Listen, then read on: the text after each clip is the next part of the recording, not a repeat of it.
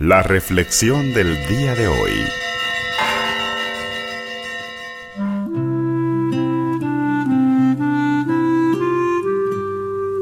Bienvenidos, bienvenidas. Hoy, solemnidad de la Santísima Virgen María, Nuestra Señora de Guadalupe.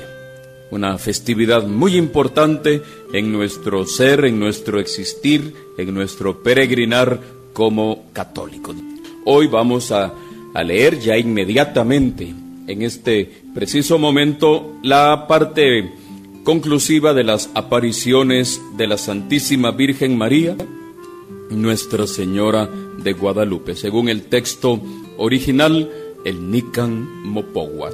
Le recuerdo que ayer cabalmente estábamos en la parte final escuchando cómo Juan Diego ha sido rechazado por los criados, los servidores del obispo. El obispo le pide una prueba a Juan Diego. Juan Diego eh, sabe que hay que llevar algo y se topa con que su tío Juan Bernardino está eh, muy enfermo. Juan Diego en su sencillez eh, se pone a pensar, mi tío está grave, pide un sacerdote. Si me voy recto y subo por el cerro del Tepeyac, me voy a encontrar a la Señora del Cielo. Y Juan Diego, pues muy inocentemente dice, como decimos nosotros eh, eh, coloquialmente, le voy a jugar la vuelta a la Virgen. Me voy a ir caminando por la otra orilla, dijo, así no me la encuentro y no me interrumpe. Quizás que de repente se le aparece la Virgen le sale al camino, dice el numeral 108 del Nican Mopogua. Se le apareció y la Virgen le dice, ¿qué hay, hijito mío, el más pequeño? ¿A dónde vas? Me llama mucho la atención la forma en que Juan Diego le responde a la Virgen. Como decimos nosotros, estaba algo chiviado. No sabía San Juan Diego cómo eh, eh, expresar su disculpa, su pena ante el haberle querido jugar al escondite a la Virgen. Y de una forma hasta un tanto graciosa le dice, mi Virgencita, hija mía, la más amada, mi reina, ojalá estés hoy contenta. Note usted la forma tan bonita, le dice, ¿cómo amaneciste? ¿Estás bien de salud, señora mía, mi niñita adorada? Pues, se nota en esas expresiones la sencillez, la humildad y sobre todo pues como que estaba algo chiviado, si cabe así la expresión San Juan Diego. ¿Cómo amaneciste? le dice a la Virgen. ¿Estás bien de salud? no, es como cuando uno no quiere decir realmente lo que está haciendo, ¿verdad? La Virgen le dice, ¿a dónde vas? Eh, luego le dice, no tengas pena, tu tío está curado. Eso fue lo último que leímos el día de ayer. Así que ahorita procedo con el numeral 122 del Nican Mopogua, donde nos narra pues lo que sucedió luego de esta aparición. Y dice el texto así. Y Juan Diego apenas escuchó el venerable aliento, la amada palabra de la Reina del Cielo, muchísimo con ello se consoló mucho con ello quedó satisfecho su corazón. Y le suplicó instantáneamente que de inmediato tuviera a bien enviarlo de mensajero para ver nuevamente al obispo, para llevarle la señal, su comprobación, para que él le crea. Y la reina del cielo, de inmediato, se sirvió mandarle que subiera arriba del cerro, ahí donde antes había tenido el honor de verla. Y le dijo, sube, hijito mío, queridísimo, sube arriba del cerro donde me viste y te di órdenes. Ahí verás que están sembradas diversas flores. Córtalas, reúnelas, ponlas juntas. Luego bájalas acá, aquí ante mí, tráemelas. Y acto seguido Juan Diego subió al cerro, y al alcanzar la cumbre quedó mudo de asombro ante las variadas, excelentes, maravillosas flores, todas extendidas, cuajadas de capullos reventones, cuando todavía no era su tiempo de darse. Porque en verdad, entonces las heladas en esa época son muy fuertes. Su perfume era intenso y el rocío de la noche como que las cuajaba de perlas preciosas. Enseguida se puso a cortarlas. Todas, absolutamente todas, las juntó. Llenó con ellas el hueco de su tilma. Y conste que la cúspide del cerrito para nada es lugar donde se den flores, porque lo que hay en abundancia son riscos, abrojos, espinas, nopales, mezquites. Y si algunas hierbezuelas se dan, entonces era el mes de diciembre en que todo lo devora, lo aniquila el hielo. Bajó enseguida Juan Diego, trayendo a la reina del cielo las diversas flores que le había mandado cortar. Y ella, al verlas, tuvo la amabilidad de tomarlas en sus propias manos y volvió amablemente a colocárselas en su tilma y le dijo, Hijito queridísimo, estas diferentes flores son la prueba, la señal que le llevarás al obispo. De parte mía le dirás que por favor vea en ellas mi deseo y que con eso ejecute mi deseo, mi voluntad. Y tú eres mi plenipotenciario, puesto que en ti tengo puesta toda mi confianza. Y con rigor te ordeno que solamente, exclusivamente, frente al obispo, despliegues tu tilma y le muestres lo que llevas. Y le contarás con todo detalle cómo yo te mandé que subieras al cerro para cortar las flores y todo lo que viste y admiraste. Y con esto, Juan Diego, le conmoverás el corazón al gran sacerdote, al obispo, para que interceda y se haga, se erija mi templo que he pedido. Y al dignarse despedirlo la reina del cielo, vino Juan Diego a tomar la calzada, viene derecho a México, viene feliz, viene rebosante de alegría, rebosante de dicha su corazón, porque esta vez, dice Juan Diego, todo saldrá bien, todo lo desempeñará bien. Pone exquisito cuidado en lo que trae en el hueco de su tilma. No vaya a ser que algo se le caiga. Viene extasiado por el perfume de las flores, tan diferentes y maravillosas. Juan Diego dice, va extasiado por el perfume de las flores, tan diferentes y maravillosas.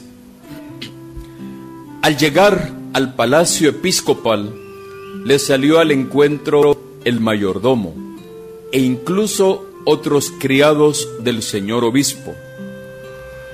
Juan Diego les rogó que por favor le dijeran al obispo que él quería verlo, pero ninguno le hizo caso, quizá porque aún era de madrugada, o quizá porque ya lo conocían y decían ellos, mucho fastidia, es insoportable.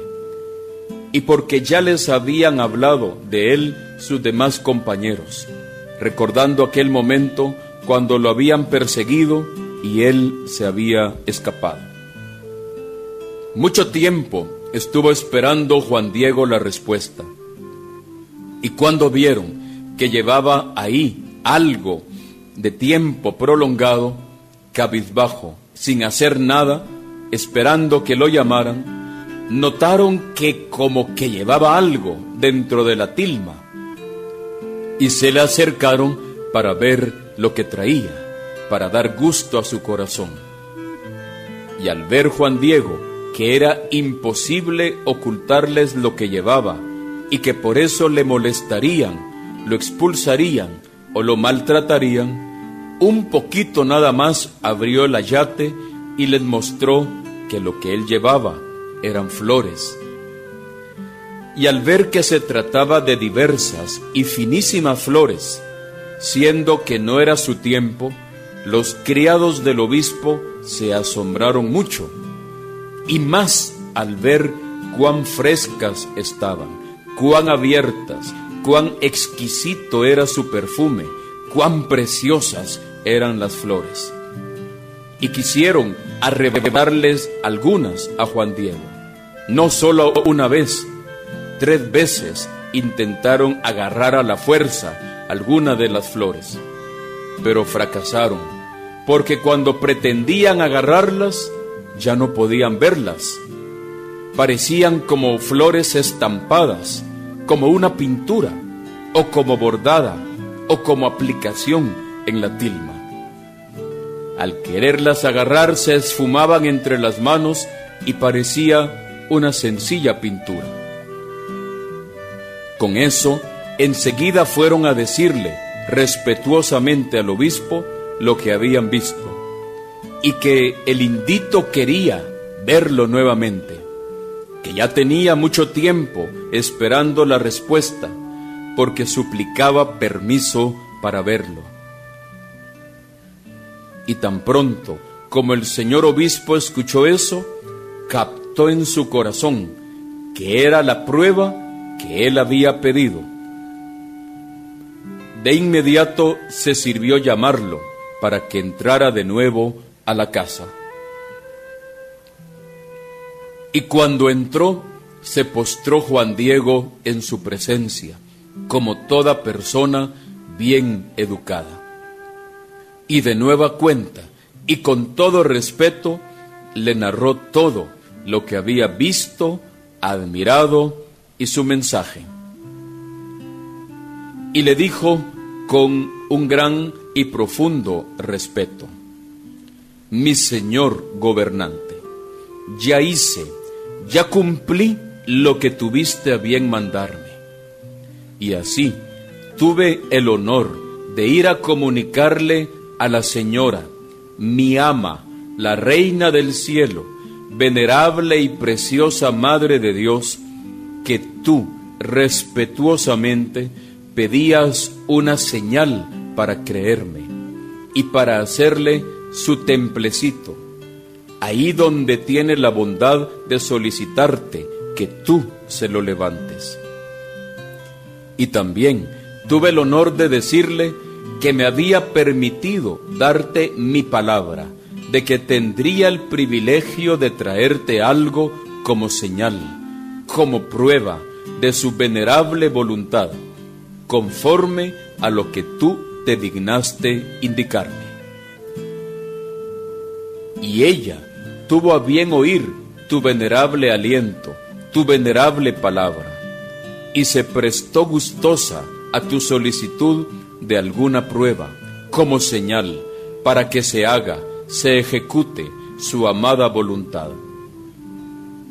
Y hoy, siendo aún noche, se sirvió mandarme que tuviera el honor de venir de nuevo a verte y yo me honré pidiéndole algo como señal para ser creído por ti, conforme a lo que me habían dicho que me daría. Y de inmediato, pero al instante, ella condescendió en realizarlo.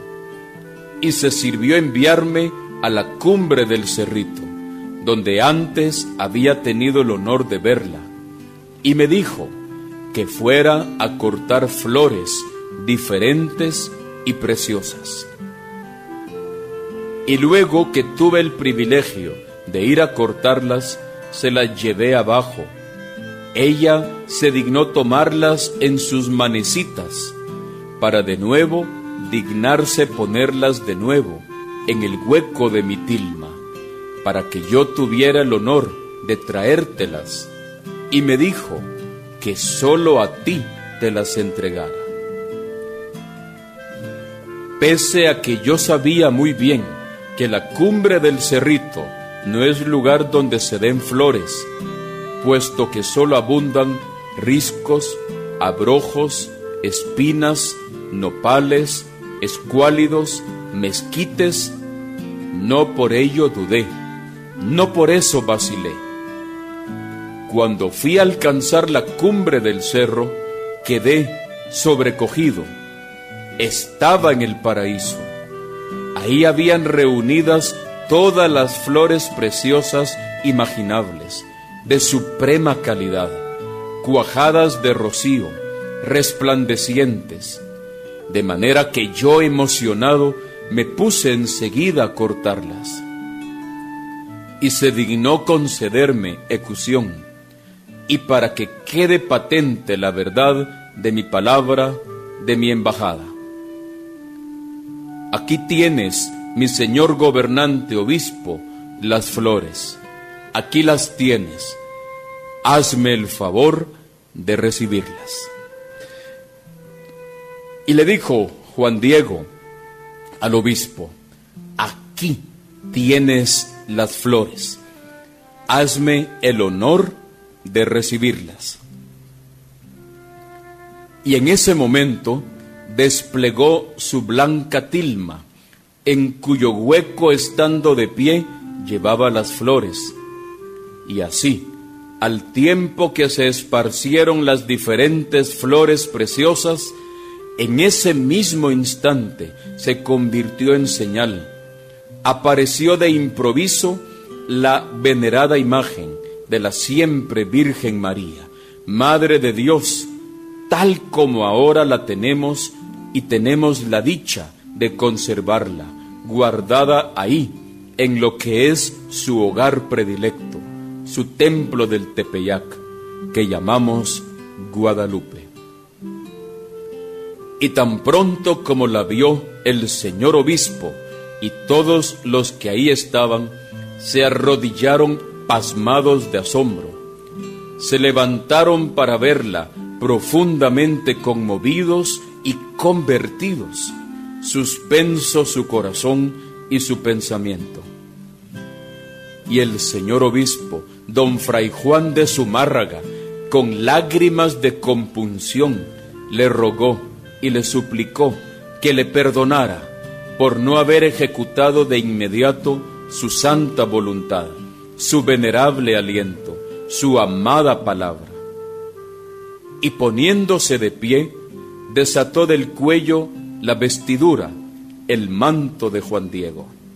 Se lo quitó de la cabeza, de en donde se dignó aparecer estampada la Virgen en la tilma de Juan Diego. Ahí está estampada la Señora del Cielo. Y luego de quitárselo a Juan Diego, enseguida, con gran respeto, el señor obispo llevó la tilma a su capilla privada en el obispado. Y todavía un día entero pasó Juan Diego en la casa del obispo.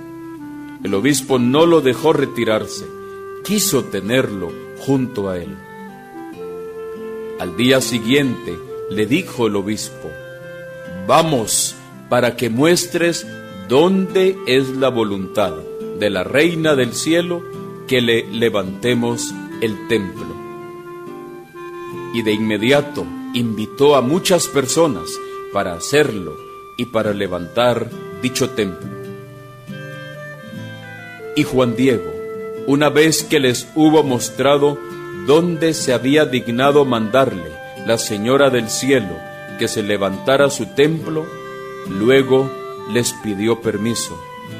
Aún quería ir a su casa para ver a su honorable tío Juan Bernardino, que estaba en cama gravísimo cuando lo había dejado y venido a llamar algún sacerdote en Tlatelolco, para que lo confesara y bien dispusiera para morir. Y no solamente no lo dejaron ir solo, sino que todos lo escoltaron hasta su propia casa. Y al llegar vieron que su venerable tío estaba muy contento y que nada le dolía. Y él quedó muy sorprendido al ver a su sobrino tan escoltado y tan honrado. Y le preguntó a su sobrino Juan Diego, ¿qué pasa? ¿Por qué te honran tanto? Y él le dijo, ¿cómo cuando salió a llamar al sacerdote para que lo confesara, allá en el Tepeyac, bondadosamente se le apareció la Señora del Cielo, y lo mandó como su mensajero a ver al obispo, para que se sirviera a hacerle su casa en el Tepeyac. Y tuvo la bondad de decirle que no se afligiera, que ya estaba bien con lo que quedó él totalmente tranquilo. Y le dijo su venerable tío que era precisamente verdad, que precisamente en ese momento se dignó curarlo, y que la había visto ni más ni menos que en la forma exacta como se había dignado aparecérsele a su sobrino. Y le dijo cómo a él también se dignó enviarlo a México para ver al obispo, y que cuando fuera a verlo, que por favor le manifestara, le informara con todo detalle lo que había visto, y cuán maravillosamente se había dignado sanarlo, y que condescendía a solicitar como un favor que a su preciosa imagen precisamente se le llamara se le conozca con el siguiente nombre, la siempre Virgen Santa María de Guadalupe. Y enseguida traen a Juan Bernardino a la presencia del señor obispo para rendirle su informe y dar fe ante él. Y ambos, a él y a su sobrino, los hospedó el obispo en su casa unos cuantos días más. Durante todo el tiempo que se erigió el pequeño templo de la soberana señora allá en el Tepeyac, donde se dignó dejarse ver de Juan Diego. Y el señor obispo trasladó, ya construida la nueva iglesia, la preciosa y venerada imagen de la Niña del Cielo, que todavía tenía guardada en su propia capilla. Tuvo a bien sacarla de su palacio, de su capilla donde estaba, para que toda la gente pudiera verla y admirar su maravillosa imagen. Absolutamente toda la ciudad se puso en movimiento ante la oportunidad de ver, admirar su preciosa y amada imagen. Venían a reconocer su carácter divino muchísimas personas, a tener la honra de presentarle sus plegarias, y mucho admiraban todos la forma tan manifiestamente divina que había elegido para hacerles la gracia de aparecerse, como que es un hecho que a ninguna otra persona en este mundo le cupo el privilegio de pintar lo esencial de su preciosa, amada y venerada imagen de la siempre Virgen Santa María de Guadalupe, a quien tuvo la dicha Juan Diego de contemplar con sus propios ojos, y tuvo la gran impresión de haber recibido en su propia tilma ese precioso regalo, ver estampada por toda la eternidad la extraordinaria figura de la bienaventurada siempre Virgen María, honrada por deseo de ella bajo el nombre de Nuestra Señora de Guadalupe. Muy bien, esta es la, la lectura de las apariciones del Nican Mopogua, texto original de las apariciones de Nuestra Señora de Guadalupe. En este ya último segmento del programa, antes de terminar, eh, en este segmento quiero ya hacer un par de conclusiones sobre las lecturas que hemos hecho tanto ayer y hoy del Nikan Mopogua, porque es muy importante, lo hemos leído íntegro. No puedo ir comentando frase por frase porque esto nos, nos llevaría eh, mucho tiempo. En este último segmento hagamos un par de eh, conclusiones sobre las apariciones. Primero, notemos el detalle de amor, de ternura, de generosidad de Dios. Partamos de Dios. La Virgen, al igual que cualquier otro ser humano, está sujeta a la voluntad divina. El mismo Jesucristo fue enviado por su Padre Dios a este mundo. Tanto amó Dios al mundo que envió a su Hijo único para que todo el que crea en Él tenga vida y vida en abundancia. Es una primera conclusión, es un regalo de Dios, porque la Virgen no pensemos nosotros que ella puede aparecer y desaparecer y llegar a cualquier lugar por su libre y plena voluntad. Ella es esclava, soy la esclava del Señor, que se haga en mí según su palabra. Si ella en algún momento ha aparecido en medio del mundo es con condescendencia divina, con el beneplácito, con la voluntad, con el permiso, pudiéramos decir, de Dios nuestro Padre. Ella es sujeta también, es sujeto de voluntad divina. Entonces, partamos que es un regalo de Dios el que la Virgen se pueda aparecer. Y se aparece en los albores de la evangelización. En México y a partir de México para toda América Latina en medio del maltrato, la humillación de que son objeto los pueblos recientemente conquistados, colonizados y evangelizados, en medio de esta crisis de inestabilidad política, religiosa y cultural, la Virgen viene a cuidar a sus hijos.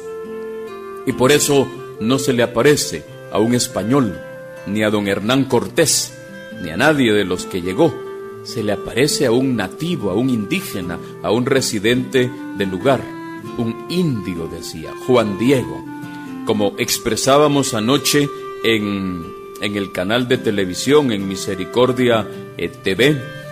Hasta así algunos años se consideraba erróneamente, por ser una cultura superior, la cultura europea, con mucho respeto lo decimos, pero es la verdad, se consideraba que los pueblos de América eran de segunda categoría.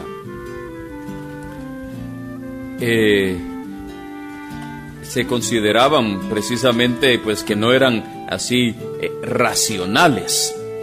El mismo Papa tuvo que intervenir, estamos en el siglo XVI, el mismo Papa tiene que intervenir y dice, no, los habitantes nativos, los indígenas, son iguales ante Dios. No hay diferencia. Si en Cristo no hay judío, ni griego, ni esclavo, ni libre, todos son hijos de Dios. El mismo Papa Paulo III tuvo que hacer un documento exhortando a, los, a, a todos los gobernantes a que se pusiera la dignidad de los indígenas como en una primera categoría. Pensemos en Fray Bartolomé de las Casas también, Fray Antonio de Montesinas, que tanto eh, lucharon por la dignificación de los indígenas. Pero eh, los europeos en ese tiempo decían, no, ellos no son, eh, no son igual que nosotros. Y por eso la Virgen María se encarna, se incultura, toma carne, el rostro, vernáculo nativo propio de estos pueblos y por eso el rostro es moreno. Los rasgos, usted mira el, el corte de pelo que tiene la Virgen, la forma de peinarse, los mismos rasgos físicos son de una persona indígena. Es algo muy, es algo muy significativo, porque ella quiere precisamente identificarse con los habitantes de estos pueblos. Y por eso al aparecerse, al presentarse a Juan Diego, ella lo llama su hijo, el más pequeño, mi hijo querido. Ahí ya notamos nosotros eh, un detalle fuerte, fuerte. Ella misma viene para dignificar a los habitantes de estos pueblos. Entonces no podemos pensar solamente en lo bonito de la, de, la devoción. Tenemos que aterrizar un poco y ver que ella eh, viene eh, mandada por Dios nuestro Padre precisamente con el deseo de, de que se dignifique la condición menospreciada, humillada, marginada de los indígenas de estos lugares. Entonces es una parte muy importante. Ya la segunda, en medio de la falta de conocimiento, los habitantes de estos pueblos pues eran politeístas, tenían muchos dioses. Ella se presenta y dice, soy la madre del verdadero Dios por quien se vive. Y ella dice, Él es mi hijo. Quiero un templo para mi hijo. Y desde este lugar se recibirán las bendiciones. Ella viene entonces como evangelizadora, como misionera, como discípula, viene a hablar de Jesús, viene a llevarnos a Jesús. En esos albores de la evangelización, ella viene precisamente a hablar de Jesucristo el Señor. Entonces también es un detalle muy importante. Un tercer punto pudiéramos apuntar finalmente diciendo que el mensaje que trae es de profunda confianza de cercanía de Dios a través de ella en su manto maternal. El Papa Paulo III, hemos dicho, eh, aquí estaba leyendo el documento Sublimis Deus, escrito por el Papa Paulo III, y el Papa firmó el documento el 15 de junio del año 1537. Note usted, las apariciones fueron en 1531. Todavía antes que el Papa firmara el documento, eh, en la Virgen se apareció. Y en este documento es una encíclica Sublimis Deus. El Papa dice lo siguiente: los indígenas son seres humanos, son personas. Es muy, muy interesante este, este punto. Y al ser personas, dice el Papa, son, dice lo siguiente, dichos indios y todas las otras gentes que a noticia de los cristianos lleguen adelante, no deben ser privados de su libertad ni del dominio de sus cosas. Antes bien, pueden libre y lícitamente usar, poseer, gozar, tener libertad y dominio, y no se les debe reducir a servidumbre esto lo escribió el Papa Paulo III en el día 15 de junio del año 1537. La encíclica lleva por título Sublimis Deus. Aquí está la defensa de la Iglesia a los pueblos indígenas, que eran acosados y puestos a servidumbre. Dice el Papa, no se les debe reducir a servidumbre. Tristemente, Aquí solo lo menciono, pero tristemente, todavía hoy en día, incluso en algunos lugares, cuando se quiere contratar a alguna persona para el servicio doméstico, somos tan, tan marginales, muchas veces nosotros se piensa en las personas indígenas. Dice el Papa, no se debe reducir a la servidumbre a estas personas. Deben tener, dice, dominio de libertad, propiedad, intelectualidad no deben ser privados de su condición. Ellos, dice, son seres humanos, igual que todos los demás. La Virgen lo dijo seis años antes, 1531. 1537 firmó el Papa el documento. Entonces, las apariciones, hermanos y hermanas de Guadalupe, son muy importantes. No solo lo bonito, aquí hay mucha tela que que cortar en la dignificación del ser humano. Finalmente dicho, mensaje de esperanza. No estoy yo aquí, que soy tu madre. No estás por ventura en mi regazo, en el cruce de mis brazos. ¿Tienes acaso necesidad de cosa alguna? Y ella misma le dice a Juan Diego, mira, aquí, desde este el lugar, estaré yo. Soy la siempre Virgen Santa María, tengo el privilegio de ser madre del verdadero Dios por quien se vive, el creador de todo, el dueño del estar junto a todo, el dueño del abarcarlo todo, el creador del cielo y de la tierra. Finalmente dice, mira, los que a mí clamen, los que me busquen, los que me honren, ellos que confíen en mi intercesión recibirán bendición, porque aquí estaré siempre dispuesta a escuchar su llanto, su tristeza, para purificar, para curar sus miserias, sus penas, sus dolores.